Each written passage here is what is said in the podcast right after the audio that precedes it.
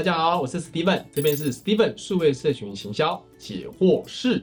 行销传播里面，沟通的渠道很重要。那传统的媒体里面不能双向互动，只能单向，就是品牌主对大家说话。可是社群里面是可以双向甚至多项的操作。所以您的这个客服的部分，往往有时候消费者不知道去找谁，或者是从你的总公司客服电话找不到人，只好跑到社群里面啊来做留言回复这样。那我建议是不要太排斥做客服，因为客服其实背后也是有销售的机会跟绑定客户关系管。理的机会，所以你可以把它提升为 social CRM 的平台。所以坊间现在已经慢慢这样做，有没有观察到很多银行的 line 已经直接绑定？绑定之后呢，你可以里面查询余额，你可以累积你的点数，你可以里面查询跟询问，让您的消费者透过社群跟你的品牌更靠近。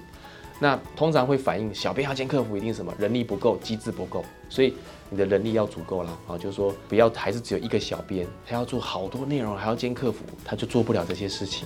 而且客服也有客服的专业嘛，哈，他可能没有兼顾到，所以要有客服的 team 去适时的去 support。机制上面来说的话，其实现在很多自动化的机制，包括刚刚讲赖的串接，他要写程式，或者是 Facebook 机器人的串接，它可以自动做答客问 FAQ，那这些都有帮助。所以在人力跟机制都足够的情况下，社群做客服就不怕啦。谢谢。如果有任何想要询问的地方，欢迎在下面留言处来留下你的问题哦。这样的内容都非常宝贵哦，欢迎大家来按赞、订阅、开启小铃铛。